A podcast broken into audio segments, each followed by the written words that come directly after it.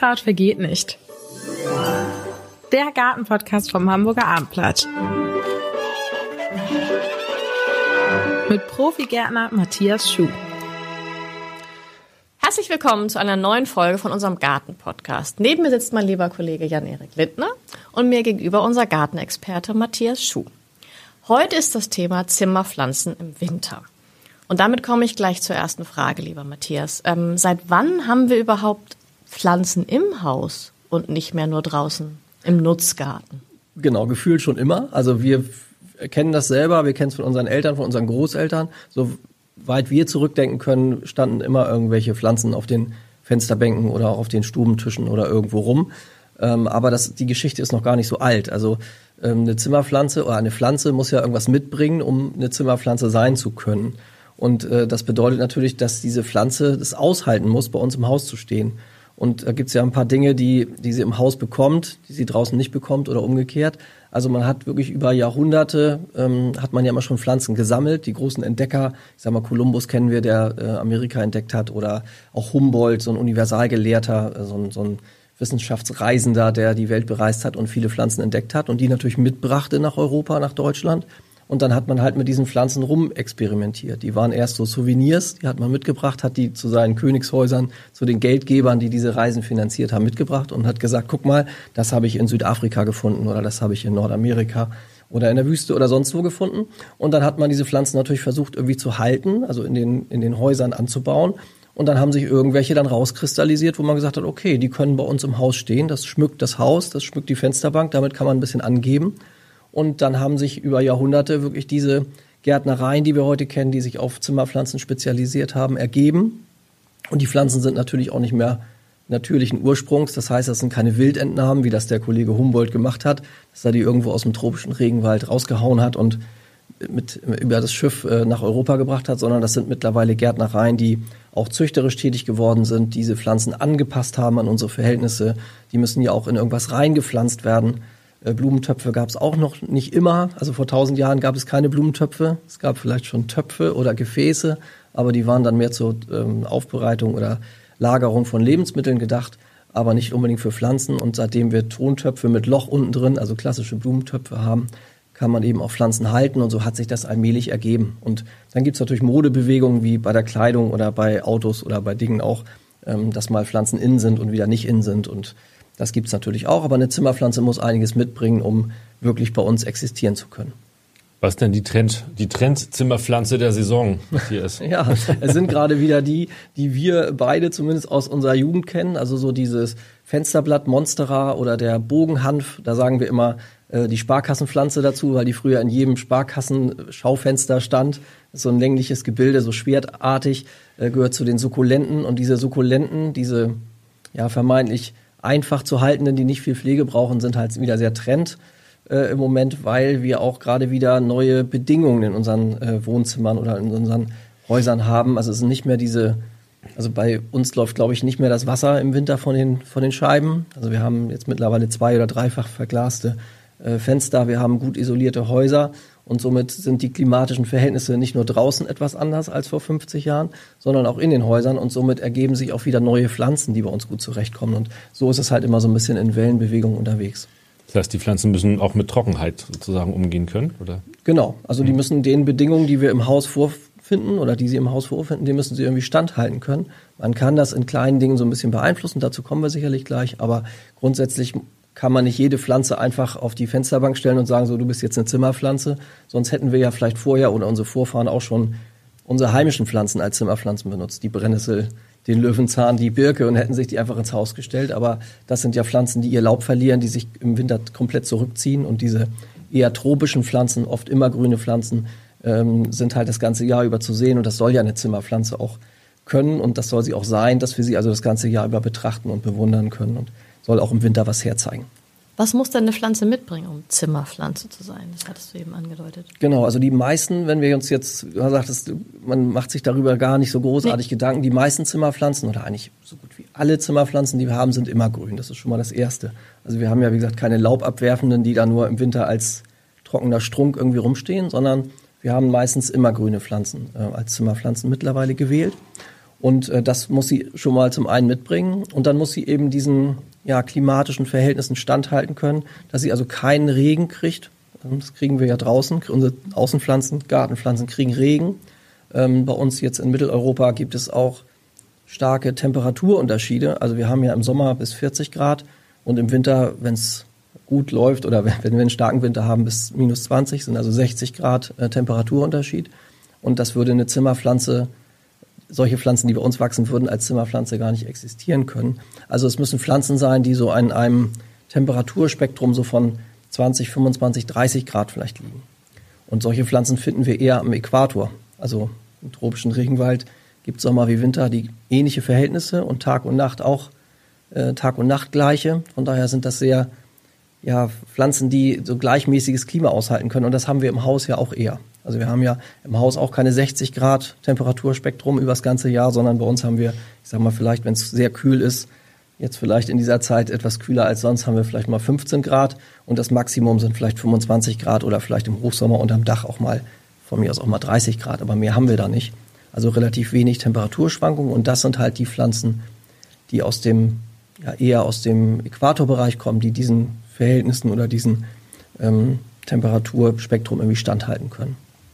Kann ich denn mit Zimmerpflanzen eigentlich das Raumklima verbessern? Oder ist das ein Irrglaube, dass, das, äh, dass die wirklich was tun für die Luft? Ja, es gibt einige Pflanzen, die auch, auch Giftstoffe zum Beispiel aufnehmen. Also die wirklich, also früher hat man gesagt, heute wird ja in den Häusern nicht mehr so stark geraucht, äh, wie das vielleicht noch vor, vor 30 Jahren der Fall war. Aber dass die auch so ähm, Giftstoffe aus der Luft aufgenommen haben, die quasi weggefiltert haben. Das machen ja unsere Außenpflanzen auch.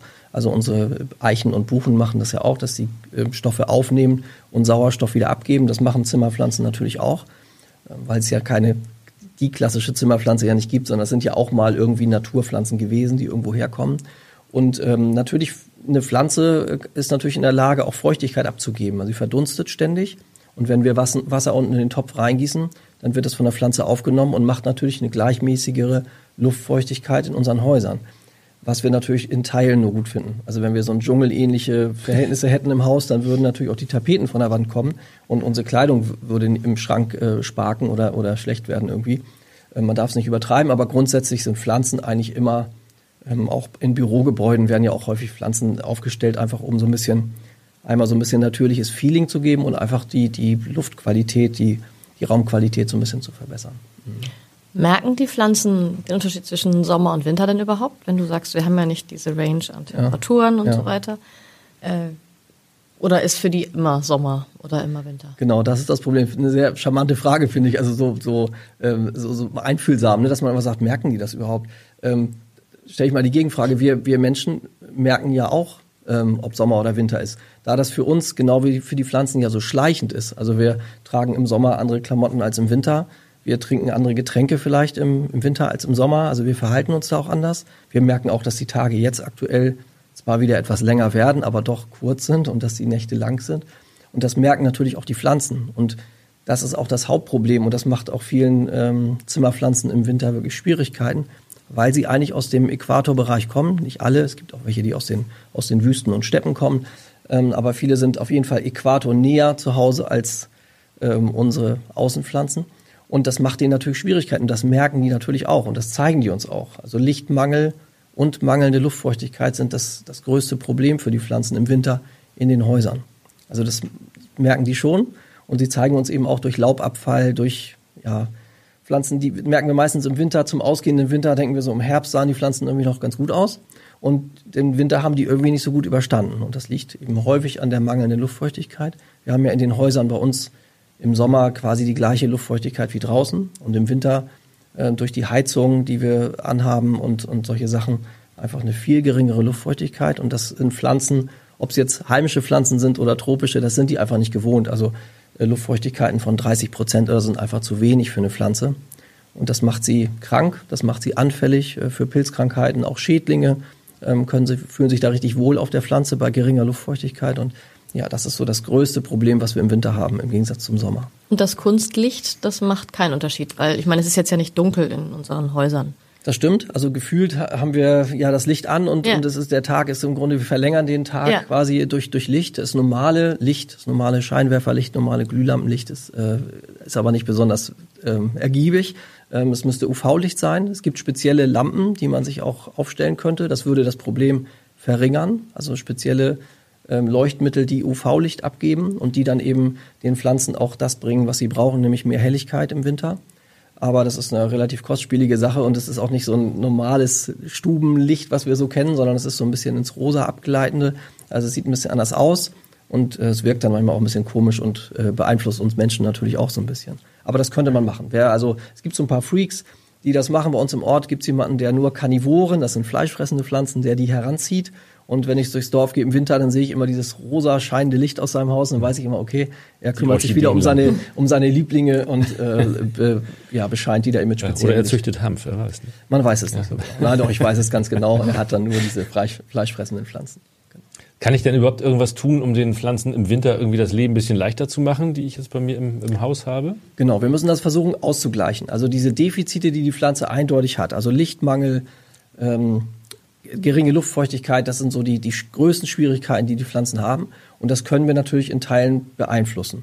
Also indem wir zum Beispiel, ich habe hier meine Zuhörer können es natürlich nicht sehen, aber ich habe hier so eine Sprühflasche, so eine klassische. Das ist so, da geht so ein halber Liter rein und das ist so ein Pumpgerät. Äh, und da kann man eben Luftfeuchtigkeit auf die Pflanzen sprühen. Das kennen die Pflanzen ja in ihrer Heimat auch, egal wo sie auf dem Erdball zu Hause sind. Es gibt irgendwann mal Feuchtigkeit von oben also sowohl Regen als auch Tau. Es werden also immer die Blätter befeuchtet und somit äh, wird die Verdunstung verringert und die Pflanze kann ja teilweise auch über das Blatt, gerade die Sukkulenten können über das Blatt Flüssigkeit aufnehmen. Also einige Pflanzen leben quasi nur von dem Tauwasser, also von dem morgendlichen Tau, was auf den Blättern sich als Tropfen ablegt. Davon leben die und nehmen über die Wurzel gar nicht so besonders viel auf.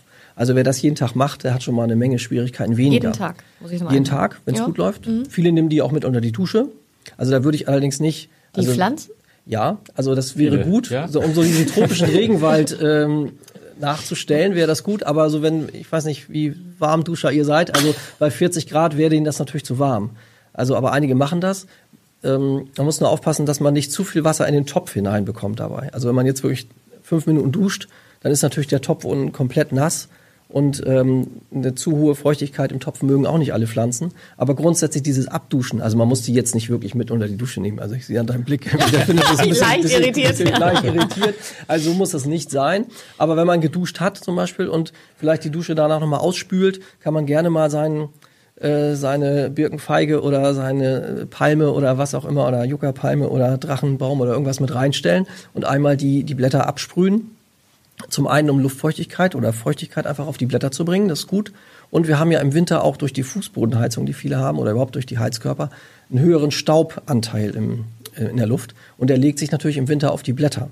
Und grüne Blätter können Photosynthese machen. Wenn ich aber einen leichten Staubfilm auf den Blättern habe, dann kommt zu dem Lichtmangel, den ich Gott gegeben sowieso habe, kommt dann noch dieser ähm, Staubschleier dazu. Das heißt, noch ein paar Prozente weniger Sonnen- oder Lichteinstrahlung auf die Blätter. Deshalb ist ganz wichtig, dass die Blätter auch im Winter grün sind und nicht mit Staub belegt sind. Und ähm, das ist dann auch wichtig, dass man diesen Staubbelag ab und zu mal abwischt. Es gibt spezielle ähm, Tücher auch, die man kaufen kann, aber das kann man auch mit einem ganz normalen äh, Staubtuch machen.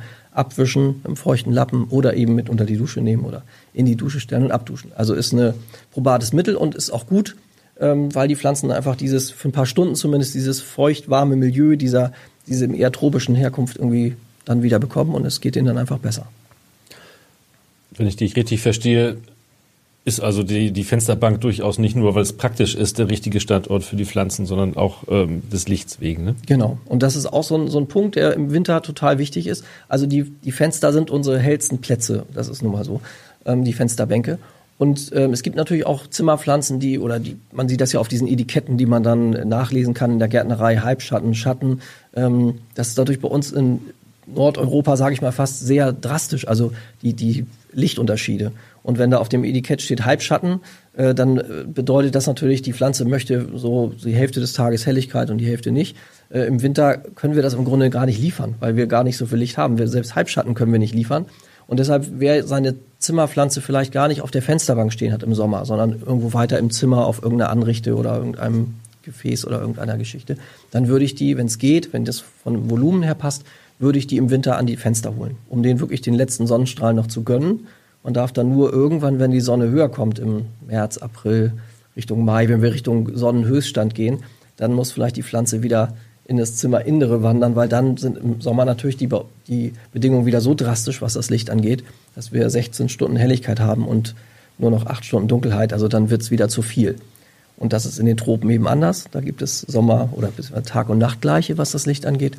Und von daher versuchen wir das, oder sollten wir versuchen, das möglichst nachzustellen in unseren Wohnzimmern. Also gerne, gerade jetzt nach Weihnachten, wo die Fensterbänke wieder frei geworden sind, wo die ich sag mal, es fängt bei uns im Herbst ja schon an, äh, Halloween-Dekoration, dann kommt geht's fließend in die Adventszeit über und dann kommt äh, noch vielleicht ja bis über die Adventszeit, Weihnachtszeit bis zum 6. Januar oder wann auch immer oder einige lassen es länger stehen, kommt die Dekoration weg, dann wird es plötzlich wieder gibt viel Platz auf den Fensterbänken und das wäre die Gelegenheit, Pflanzen eben noch mal ans Licht zu holen und denen noch ein paar Sonnenstunden oder Helligkeitsstunden zu gönnen. Was mit der Wärme? Ähm, ist es im Wohnzimmer jetzt zu warm? Okay, im Moment sparen wir alle, vielleicht ist es nicht mehr ganz so warm, aber grundsätzlich ist es eigentlich im Wohnzimmer nicht zu warm dann in dieser Heizungsluft? Wäre der Flur oder das hm. Schlafzimmer da dann besser hm. oder? Ja, da muss man noch ein bisschen unterscheiden. Also die, die Zimmerpflanze gibt's ja nicht. Es gibt ja auch nicht die mhm. Gartenpflanze. Also bei den Gartenpflanzen ist es ja von der Seerose bis zum Apfelbaum oder vom, vom Sonnenblume bis zur Herbstaster äh, die unterschiedlichsten Dinge. Und so ist es bei den Zimmerpflanzen natürlich auch. Es gibt Zimmerpflanzen, ich sag mal, diese kleinen Sukkulenten, Kakteen und so weiter.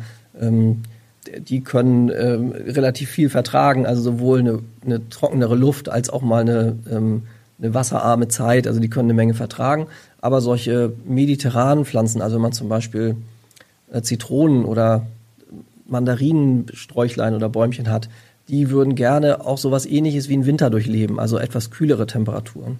Die kommen ja, wenn ihr mal auf den Balearen wart oder sowas, da gibt, wachsen die ja am, am, Straßenrand mehr oder weniger. Und es gibt jetzt auf Mallorca oder Menorca, äh, gibt es jetzt nicht so einen klassischen Winter wie bei uns mit viel Schnee, aber es gibt auch kühlere Temperaturen, so um die im einstelligen Bereich auf jeden Fall. Und das würden solche Pflanzen natürlich ganz gut finden. Also wer sich da so ein bisschen beliest und guckt, welche Pflanzen habe ich tatsächlich und schaut, für welche Pflanze ist wohl was das Beste, dann kann auch mal der Hausflur oder ein etwas kühlerer Raum oder so ein Gästezimmer oder so ein Büro, was man nicht so heizt, ähm, auf jeden Fall ein besserer Platz sein als äh, die warme, als das warme Wohnzimmer. Auf jeden Fall. Wie ist das mit dem, ähm, mit dem Gießen oder allgemein befeuchten? Ähm, muss ich mich wirklich intensiv mit jeder einzelnen Pflanze beschäftigen, um zu wissen, was möchte die, was trinkt die sozusagen? Ähm, oder gibt es da generelle Tipps von dir? Also es, es kann sehr unterschiedlich sein. Ähm, sprichst das so ein bisschen an. Ich glaube, in die Richtung soll es gehen. Ähm, wir haben ja oft das Gefühl, ähnlich wie bei Haustieren. Ich vergleiche ja Pflanzen immer so gerne mit Haustieren. Ähm, wenn wir einen Hund haben, dann haben wir jetzt im Winter das Gefühl, eigentlich müsste der auch mal raus. Ne? Und dann gucken wir nach draußen und sagen, ah, das Wetter ist nicht so gut und ach nee, dann können wir vielleicht morgen oder er geht noch mal kurz vor die Tür, aber macht nicht die große Runde. Und äh, bei den Pflanzen ist es ähnlich. Wir sind viel im Haus und, und gucken die Pflanzen an und, und rennen da auch dran vorbei. Gerade jetzt, wo der ganze Weihnachtsspuk vorbei ist und die Fensterbänke wieder den Pflanzen gehören, äh, gehen wir da so vorbei und verbringen da unsere Zeit und sehen, ah, der Pflanze geht's nicht so gut. Und oft ist das Einzige, was wir glauben tun zu können, ist wie beim Hund, der Hund kriegt Leckerlis, ne, dann ist er, dann hat er zwar nicht die große Runde, dafür kriegt er Leckerlis. Das ist natürlich, wissen wir auch, kein Ausgleich dafür, im Gegenteil. Und beim, bei den Pflanzen ist es Wasser. Also wir rennen mit der Gießkanne durch die Gegend und denken, ach, ich kann nichts für dich tun, du hast zwar zu wenig Licht und äh, eine zu trockene Luft, aber mit Wasser kann ich dir ja helfen. Genau das Gegenteil wäre richtig. Also die durchlaufen ja hier bei uns eben einen Winter, das heißt weniger Licht, äh, trockene Luft und das sollten wir nicht unbedingt durch viel Gießwasser ausgleichen. Also die sollen nicht alle trocken fallen. Es gibt auch richtig tropische Pflanzen, die mögen immer so, eine, so einen grundfeuchten Topf. Aber wir sollten das jetzt nicht mit viel Wasser versuchen auszugleichen. Das wäre wär falsch und das macht auch vielen Pflanzen dann zu schaffen. Dann kriegen sie zu, zu der trockenen Luft und dem Lichtmangel kriegen sie auch noch Wurzelfäule. Das wäre das dritte, was ein Problem sein könnte. Und wenn wir dann drei schwere Erkrankungen haben, äh, dann ist das meistens der Tod für die Pflanze. Also nicht versuchen, mit viel Wasser das Ganze zu regeln und schon gar nicht mit Dünger. Das ist auch so, so eine Geschichte, die häufig dann in unseren Köpfen sich abspielt. Ah, der Pflanze geht's nicht so gut, das kann ich nur mit Dünger lösen. Ähm, Dünger bedeutet aber eine zusätzliche Energie, die wir aufnehmen. Das wäre so genau, wenn wir uns jetzt, wenn wir uns wenig bewegen und nur auf dem Sofa rumsitzen und mit viel Kalorien versuchen, das auszugleichen. Das ist natürlich Quatsch. Also wir brauchen diese Kalorien nicht, wenn wir uns nicht bewegen und bei den Pflanzen ist es genauso. Wenig Sonnenlicht. Ähm, vielleicht die im Flur gestellten weniger Temperatur bedeutet, der Stoff, Stoffwechsel fährt runter und dann braucht die Pflanze keinen Dünger. Ganz im Gegenteil, sie braucht eher weniger. Also wir tun ihr keinen Gefallen, wenn wir ihr mit Wasser und Dünger irgendwie helfen wollen. Wir sollten sie eher runterfahren lassen. Und wenn die Tage wirklich länger werden, also jetzt nicht im Januar, Februar, sondern wirklich März, April, Anfang Mai, wenn es richtig ähm, dramatisch hell wird, äh, dann fängt die Pflanze wieder stark an zu wachsen und dann braucht sie auch mehr Wasser, weil sie eine größere Photosynthese betreibt, mehr Verdunstung hat und sie braucht dann auch Dünger, um wieder vernünftige Blätter und Wurzeln ausbilden zu können. Dann kann man irgendwann im April, vielleicht auch schon Ende März, mal drüber nachdenken, ob man Flüssigdünger mit ins Gießwasser gibt oder diese kleinen Düngestäbchen mit einschiebt oder sowas. Aber vorher nicht, also auf keinen Fall. Also sprich, wenig Wasser, kein Dünger. Genau. Die Regel. Ja, genau. Also kein Dünger, das kann man für alle Pflanzen sagen, für alle Zimmerpflanzen im Winter. Also von November bis Februar macht es keinen Sinn, irgendwie zu düngen. Und ähm, Wasser für die meisten Pflanzen etwas runterfahren. Also so klassische Sukkulenten kann man fast trocken fallen lassen. Und ähm, für Pflanzen, die aus dem tropischen Bereich kommen, die brauchen natürlich immer eine gewisse Grundfeuchte. Also das sollte immer so sein, wenn ich den Finger in den Topf stecke, in, die, in der Erde da so ein bisschen rumprobe, dass ich merke, okay, da ist noch ein bisschen Grundfeuchte drin. Aber nicht ins Wasser stellen wie eine Seerose, das wäre fatal. Was für Temperaturen brauchen denn? äh, Man kann natürlich keine generelle Temperatur nennen für Zimmerpflanzen, aber wo würdest du die Spanne sehen? Also natürlich sollte ich es nicht überheizen, die, die Bude, ne? Genau, also es sollte nicht zu warm werden. Ähm, Wir denken oft, wenn wir tropische Pflanzen im Haus haben, dann haben wir das Gefühl, in den Tropen sind ja immer 50 Grad. Nein, ist nicht so. Also in den, bei uns in, in Hamburg, sage ich mal hier, wird es wärmer als in, am Äquator ähm, in Spitzenzeiten. Also wir haben hier, glaube ich, im letzten Sommer mal 40 Grad gemessen und in Lingen, glaube ich, im Emsland ist, glaube ich, der wärmste Ort irgendwie mit 41, Komma irgendwas. Gut, das wird jetzt kleinteilig, aber äh, bei uns wird sehr warm und in den Tropen, da wo die meisten Zimmerpflanzen herkommen, haben wir ja, wie gesagt, 25, 30 Grad ist da schon das Maximum und es geht selten in den einstelligen Bereich. Und für die meisten Pflanzen gilt das natürlich im Haus auch. Also wenn wir wirklich jetzt, du sagtest es, äh, wir vielleicht in diesem Winter etwas weniger Temperatur im Haus haben, das spielt den Pflanzen durchaus in die Karten. Das finden die ganz gut. Also ich äh, sollte jetzt keine 30 Grad für, für Pflanzen irgendwie auch im Winter ähm, vorhalten und sagen, ich mache die Stube extra warm. Ich könnte mir ja noch was anziehen, aber die Pflanze hat ja nichts zum Anziehen. Von daher versucht man da mit Wärme das auszugleichen, macht keinen Sinn. Also wenn wir im ganz normalen Bereich, wo wir uns wohlfühlen, um die 20 Grad, ähm, im Sommer wird es natürlich dann automatisch wärmer, dürfen es auch mal 25, 28 Grad sein. Aber für die Pflanzen müssen wir jetzt in unseren Wohnzimmern nichts tun, was die Wärme angeht. Also Im Gegenteil, die meisten Pflanzen stehen ja nicht direkt oder standen ja ursprünglich nicht direkt auf dem Äquator, sondern nördlich oder südlich davon. Das heißt, es gibt dort auch solche leichten Winter mit etwas äh, abfallenden Temperaturen. Wir sprachen vorhin von den gelben Blättern, die sich hier und da bilden, von dem etwas traurigeren Zustand. Wie kann ich erkennen, wann es, wann noch was zu tun ist? Wie kann ich erkennen, wann es zu spät ist? Ähm, überhaupt, woran erkenne ich, dass es zu viel, zu wenig Wasser, zu warm, zu kalt ist? Hast du da so ein paar? Ja, Tipps? Es, gibt ja so ein, es ist immer so ein Zusammenspiel. Also wenn jetzt eine Pflanze gelbe Blätter bekommt, also eine Birkenfeige, der Ficus ist ja eine der häufigsten Pflanzen, ähm, verliert natürlich einfach Blätter. Äh, da sind dann immer viele gleich erschrocken und sagen, oh Gott, wenn die jetzt zehn Blätter verliert, dann ist die Pflanze wohl hin, dann kann die weg. Aber selbst diese sogenannten immergrünen Pflanzen verlieren ja auch Laub. Es ist nicht so, dass das Blatt, was irgendwann mal gewachsen ist, da 20 Jahre dran bleibt, sondern es ist bei unseren heimischen Rhododendren, Kirschlorbeer, das sind nicht richtig heimisch, aber die wir draußen haben, ist es ja auch so, die bleiben im Winter grün, verlieren aber trotzdem irgendwann mal ihre Blätter. Und das macht dann so ein Ficus eben auch, dass er mal ein paar Blätter verliert. Wenn man aber merkt, es wird dramatisch und da sind keine mehr dran, äh, dann geht es der Pflanze nicht gut.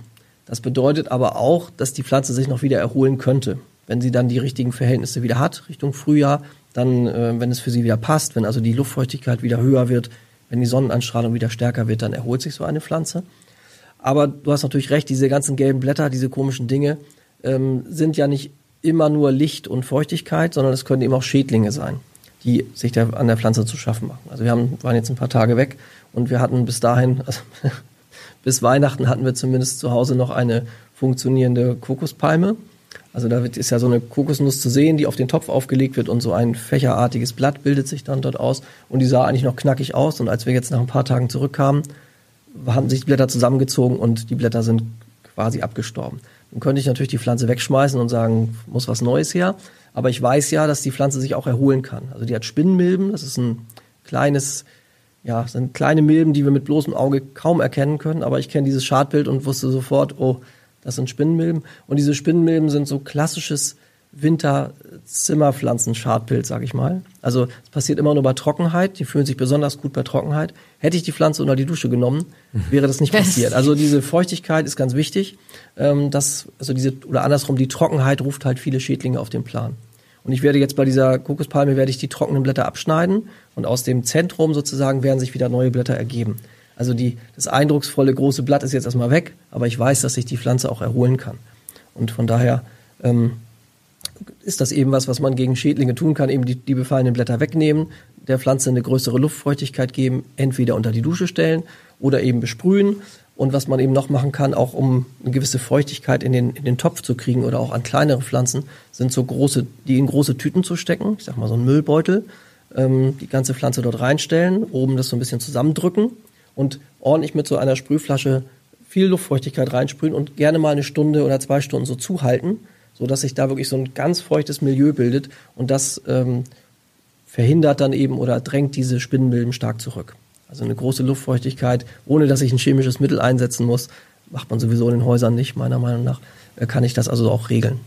Das heißt, nicht zu früh aufgeben. Genau. Das gilt immer. Es ist jetzt einfach die schlechteste Zeit. Also der Winter, dieser Lichtmangel, geringe Luftfeuchtigkeit, ist die absolut schlechteste Zeit für Zimmerpflanzen. Das muss uns klar sein. Das können wir auch nur in Teilen äh, umgehen. Und äh, ja, Geduld haben. Geduld ist immer die Tugend des Gärtners. Äh, die Pflanze zurückschneiden, befallene Blätter abnehmen. Ähm, auch gerne mal die befallenen Blätter, gerade bei so einem Fikus, bei einer Birkenfeige, wenn die runterfallen, die nicht Viele machen das aus Bequemlichkeit, wenn mal eine auf dem Boden liegt oder auf dem Teppich, dass man die dann in den Topf reinlegt und dann muss ich sie erstmal nicht entsorgen. Also gerne aus dem Topf rausnehmen, entsorgen, damit sich diese Schädlinge oder diese Pilzkrankheiten nicht noch weiter vermehren können an der Pflanze. Und dann ähm, kommt irgendwann wieder, kommen wieder längere Tage und eine bessere Zeit für die Zimmerpflanzen. Wenn ich jetzt doch mal nach, nach kaufen muss sozusagen, ähm, hast du da Tipps? Gibt es da echte Unterschiede ist es okay, wenn ich eine Pflanze aus dem Supermarkt mir kaufe oder würdest du sagen, auf jeden Fall äh, zum Gärtner? Ich würde auf jeden Fall immer zum Gärtner gehen. die Frage oder die, die Antwort wusstest du, kanntest du schon. Ja, ist klar. Natürlich ähm, gibt es große Zimmerpflanzengärtnereien, äh, die in Millionenstückzahlen Pflanzen produzieren, die dann teilweise auch in die Gärtnereien gehen, aber auch zu den Baumärkten, auch zu den Discountern gehen. Ähm, ich habe nur immer das Gefühl, gerade im Winter, das ist so ein, so ein Winterkaufphänomen, dir geht jetzt eine Pflanze ein. Jetzt haben wir aktuell heute gerade keinen Frost, aber es, der Winter ist ja noch im vollen Gange, kann ja noch mal kommen. Dir geht eine Pflanze ein, du gehst in die Gärtnerei und willst dir eine neue kaufen. Und wenn du die dann aus dem, beim Discounter, sag ich mal, mitnimmst, äh, dann stehen die meistens vorne im Eingangsbereich. Ich will jetzt keine Mar also keinen Discounter nennen, aber überall ist es so, die, die Schiebetür ja. geht auf mhm. und eigentlich immer, muss ich überlegen, links um die Ecke stehen immer die äh, Zimmerpflanzen. Und die bekommen natürlich auch richtig kalte Temperaturen ab. Und wenn die äh, im Laufe des, des, der Woche mal Frost abbekommen haben, auch beim Transport, dann sind die schon mal geschädigt. Und wenn ich die dann noch in mein kaltes Auto nehme und nach Hause transportiere und vielleicht noch zwei, drei andere Läden oder irgendwas anfahre, dann kann es sein, dass meine Pflanze beim Transport schon einen Frostschaden bekommen hat. Der zeigt sich nicht gleich an der nächsten Stunde, sondern vielleicht Tage oder Wochen später. Also ich würde ich immer in die gute Gärtnerei gehen. Die haben zumindest in ihren Gewächshäusern optimale Verhältnisse für die Pflanzen. Stehen also nicht zwischen Zucker und Mehl irgendwo im Regal, sondern die werden optimal versorgt auch über die Zeit. Und dann kriegt man häufig bei Gärtnereien auch den Tipp, packt ihr das in Karton ein oder in so ein Papier, hüllt das ein, gerade bei Orchideen, über die haben wir noch gar nicht gesprochen, fällt mir gerade ein, ähm, dass man die einpacken soll und dann wirklich ins, ins einigermaßen warme Auto an kühlen oder kalten Tagen zumindest. Und da muss man halt aufpassen. Wenn ich jetzt kein Auto habe, bin mit öffentlichen Verkehrsmitteln unterwegs oder mit dem Fahrrad, mhm. ähm, kann ich die dann trotzdem in der, in der Satteltasche irgendwie nach Hause bringen? Du sagst einen Karton, einen Sack oder irgendwas drüber? Karton wäre gut und dann würde ich mir wirklich, wenn, wenn du äh, darauf angewiesen bist, jetzt öffentliche Verkehrsmittel, Fahrrad zu Fuß, dann würde ich halt gucken, dass ich jetzt nicht am Tag, wo 10 Grad minus herrschen, äh, mir eine Pflanze besorge, sondern wenn man sich dann einen einigermaßen milden Tag, die gibt's ja in Norddeutschland im Winter auch reichlich, äh, aussuche, dann äh, würde ich schon darauf achten. Also es wäre fatal, bei Minustemperaturen eine Orchidee von A nach B zu transportieren. Dann okay. hat sich das schon So schnell erledigt. geht das. Ja, ja, das geht schnell. Mhm. Wie die, wie die, Bananen übrigens beim Einkauf. Also jetzt nicht die Bananenpflanze, mhm. sondern die Frucht. Kennt ihr alle, äh, hat man im Korb gepackt und die sieht grün oder, oder gelblich aus und zu Hause ist sie dann grau, weil sie Frost gekriegt hat, nur für eine halbe Stunde vielleicht. Haben wir irgendwas vergessen? Gibt es irgendwelche Tipps und Tricks, die du noch auf Lager hast? Naja, dass man halt die, die Pflanze nicht erst dann beäugt, wenn es zu spät ist. Also dass man jetzt nicht schaut, ähm, geht es der Pflanze ganz schlecht, dann reagiere ich, sondern dass man vielleicht, was wir am Anfang auch gesagt haben, durchspielt, wo kommt die Pflanze eigentlich ursprünglich her wenn ich mir eine Pflanze zulege, vielleicht einmal googeln oder auf dieses Etikett gucken, wo kommt die eigentlich her, was braucht die? Ist es eine, die eher aus dem Mittelmeerraum kommt, die also auch sowas ähnliches wie einen Winter vertragen kann, dann darf die auch mal im Hausflur stehen, dann darf die auch mal im einstelligen Temperaturbereich sein. ähm, habe ich jetzt eine Orchidee, ich nehme jetzt mal diese Phalaenopsis, das ist die Malayenblume, Malayen, Malaysia hört man schon, Äquatornähe. Ähm, das ist eine Pflanze, die braucht eben gleichmäßige Verhältnisse im einstelligen Bereich, ist für die schon wie Frost. Äh, das kann die nicht vertragen. Also ein bisschen schauen, was habe ich für Pflanzen, wo kommen die her, was brauchen die, was brauchen die nicht, was vertragen die sehr gut, was vertragen die schlecht und dann schauen, wo ich im Haus für die jeweilige Pflanze den besten Platz finde. Denn es ist wie bei unseren Gartenpflanzen auch. Ich stelle ja auch nicht die Seerose und den Apfelbaum in, in ein Beet, sondern die Seerose braucht einen Teich und der Apfelbaum braucht viel Platz. Und so ähnlich ist es bei den Zimmerpflanzen auch, nicht ganz so drastisch, aber jeder hat so ihre Vorlieben. Und um nochmal kurz auf die Orchideen zu sprechen zu kommen, weil das unsere, also diese Malayenblume Phalaenopsis, also Phalaenopsis ist der botanische Begriff, der hat sich aber schon so durchgesetzt, dass man den viele kennen und wenn man in der Gärtnerei fragt, ähm, nach Orchideen, dann wird meistens die Phalaenopsis eben gezeigt und empfohlen. Das ist noch eine spezielle Pflanze, ein Epiphyt, wieder so ein Fachbegriff, eine Aufsitzerpflanze. Das heißt, die meisten Pflanzen, die wir kennen, haben ja Wurzeln, die in die Erde gehen und die wir dann mit Wasser und Dünger über die Blumenerde versorgen. Und diese Phalaenopsis habt ihr bestimmt auch zu Hause oder zumindest schon mal gehabt. Die stehen in transparenten Töpfen. Fragt man sich immer, warum haben die jetzt transparente Töpfe, während die andere schwarze oder rote Töpfe haben? Ähm, weil diese Pflanzen eben keine richtigen klassischen Wurzeln haben, die in die Erde gehen und aus der Erde Nährstoffe und, und Wasser aufnehmen, sondern sogenannte Luftwurzeln haben. Und Epiphyt heißt Aufsitzer. Das heißt, diese Pflanzen sind in den Tropen nicht im Boden verankert, sondern sitzen auf anderen Pflanzen auf. Sitzen also in irgendeiner Astgabel und vegetieren da vor sich hin und machen solche ja, fast bleistiftdicken Luftwurzeln Gräuliche. und haken sich da so ein bisschen fest, gehen in die Rinde von anderen Bäumen, sind aber keine Schmarotzer. Also die ernähren sich nicht von dieser Pflanze, sondern liegen da so drauf und leben von Luft und Liebe, also von dem, was die, die, die Wirtspflanze so hergibt. Also das Tropfwasser vom Regen, die Nährstoffe vielleicht, die in Form von Algen an der Pflanze vorbeigespült werden, davon lebt die. Und ähm, das ist eben nochmal so ein besonderer Fall. Ähm, die darf auch gerne oder sollte sogar in transparenten Übertöpfen hingestellt werden. Denn diese Pflanze hat meistens nur wenig Blätter und macht viel von ihrer Photosynthese über diese Wurzeln. Und wenn ich diese, Okay. diese Luftwurzeln quasi in einen schwarzen Topf stecke und in einen Übertopf und da überhaupt kein Sonnenstrahl drankommt, dann hat die das im Winter besonders schwer, weil sie eben keine Photosynthese über diese Luftwurzeln machen kann. Also ich wollte diese Phalaenopsis extra nochmal erwähnen, weil das wirklich unsere mit Abstand von den Verkaufszahlen zumindest die häufigste Ja, Zimmerpflanze ist. ja, kriegt man auch wirklich überall mittlerweile. Ne? Genau. Ja. Spannend. Ja, Das war so wusste ich ein spe spezielles äh, Thema für sich, diese, diese Orchideen. Und vielleicht als Tipp wäre mal, ähm, wir haben in Norddeutschland eine ganz besondere Gärtnerei in, in Dahlenburg, ähm, eine Orchideengärtnerei, die wirklich einmalig ist in Europa. Also wer sich für Orchideen interessiert, sollte da mal hinfahren. Also Elbe aufwärts bis Lekede und dann ist es nicht mehr weit bis nach Dahlenburg. Und eine sehr beeindruckende Gärtnerei, die eben die Orchideenvielfalt zeigt. Und da, wenn man da in die Gewächshäuser geht, ist es eben sehr tropisch, sehr luftfeucht und dann sieht man eben, was Pflanzen eigentlich bräuchten, um, damit es ihnen gut geht im Winter. Das ist vielleicht nochmal ein Thema, die Orchidee. Für eine eigene Folge. Genau, weil das wirklich eine, Ja. eine sehr beliebte Zimmerpflanze ist, die auch gut zurechtkommt, die, der man auch, wenn man das, wenn man sie gut pflegt, ähm, auch gut über den Winter bringen kann. Also hat weniger Probleme im Winter als andere Pflanzen und von daher ja, ist sie eben sehr beliebt und sehr verbreitet. Eine Frage habe ich noch. Ja, Ein Tipp für, für Kinder. Was, was sind denn eigentlich äh, geeignete Zimmerpflanzen für Kinder, die jetzt möglicherweise kein Haustier haben, aber irgendwie ein bisschen, ein bisschen was haben zum drum Ja. kümmern? Ja, ist ja mal ganz interessant. Also ich, ich äh, arbeite ja äh, meistens oder häufig am Kiekeberg und da gibt's auch Pflanzenmärkte und da gibt es auch immer Kakteen oder Kaktusstände und also Sukkulenten sagt man dazu, also Speicherpflanzen. Und wenn Kinder auf die Pflanzenmärkte gehen, dann sind die oft gelangweilt, weil die Eltern gucken dann nach irgendwelchen Gemüsejungpflanzen und nach Stauden und Obstbäumen und die Kinder sind gelangweilt. Und wenn es dann an den Kakteenstand geht, dann sind immer alle Kinder total begeistert. Kennt ihr vielleicht auch, habt ihr mal irgendwo Ja, gesehen, wenn man in die Gärtnerei geht, wo man als Erwachsener sagt, oh, diese stachligen Viecher Kann man nicht vielleicht sehen. können sie, kann sie nicht jeder für begeistern, aber die Kinder finden es immer großartig. Sind kleine Töpfe, Pflanzen, die langsam wachsen, die jetzt auch nicht viel Probleme machen. Also die jetzt keine großen Blätter ausbilden, wo man was abschneiden muss, wo man großartig düngen muss, die man auch mal gerne 14 Tage vergessen kann, im Gegensatz zum Goldhamster.